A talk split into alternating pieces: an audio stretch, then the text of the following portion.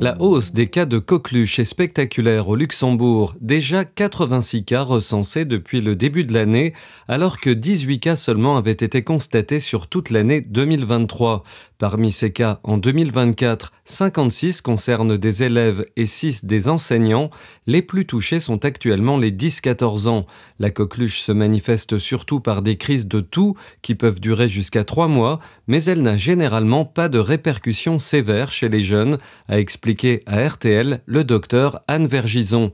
La maladie est très contagieuse, particulièrement au début. Le patient est traité par antibiotiques. Le diagnostic est établi au moyen d'un test PCR. Appel à témoins au Luxembourg. La police cherche à en savoir plus après un accident survenu ce mercredi sur la N28 entre le rond-point de Sandweiler et la prison de Schrassig. Peu après 8 heures, une pierre serait tombée d'un camion avant de percuter le pare-brise d'un bus côté conducteur, blessant légèrement le chauffeur. Toute information utile doit être transmise au commissariat de Remisch-Mondorf au 244 77 000. Le Lux Film Fest a démarré au Luxembourg. La cérémonie d'ouverture de cette 14e édition a eu lieu jeudi soir. Plus de 120 films seront projetés au cours des dix prochains jours à l'occasion de ce rendez-vous qu'un magazine américain a inclus dans le classement des 25 festivals de cinéma les plus cool au monde. De la fiction au documentaire en passant par les œuvres destinées à la jeunesse, tous les publics sont concernés. De nombreux événements périphériques, ateliers, masterclass, pavillons de réalité virtuelle sont proposés.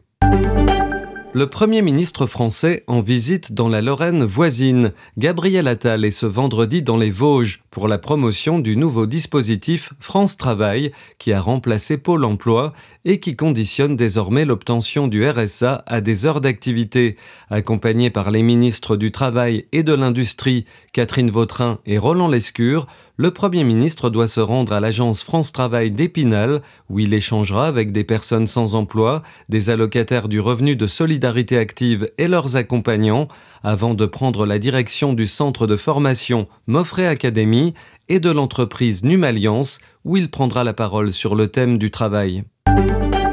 Que s'est-il passé à Gaza? Des soldats israéliens ont ouvert le feu sur une foule affamée pendant une distribution d'aide qui a tourné au chaos avec la mort de 104 personnes selon le Hamas, le jour où le bilan de la guerre a dépassé les 30 000 morts dans le territoire palestinien tout en reconnaissant des tirs limités par des soldats israéliens se sentant menacés, un responsable de l'armée a fait état d'une bousculade durant laquelle des dizaines d'habitants ont été tués et blessés, certains renversés par des camions d'aide.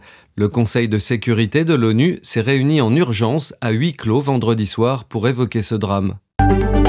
Enfin, des funérailles sous haute surveillance. L'opposant russe Alexei Navalny doit être enterré ce vendredi dans un cimetière de Moscou après une cérémonie d'adieu dans une église à laquelle son équipe a appelé ses soutiens à participer malgré le risque d'arrestation par la police. Principal détracteur du Kremlin et charismatique militant anticorruption, Alexei Navalny est mort le 16 février à l'âge de 47 ans dans une colonie pénitentiaire russe de l'Arctique dans des conditions qui restent obscures. Ses collaborateurs, sa veuve, Yulia Navalnya et les Occidentaux ont accusé Vladimir Poutine d'être responsable de sa mort, ce que le Kremlin rejette Retrouvez toute l'info du Luxembourg et de la Grande Région sur rtlinfo.lu.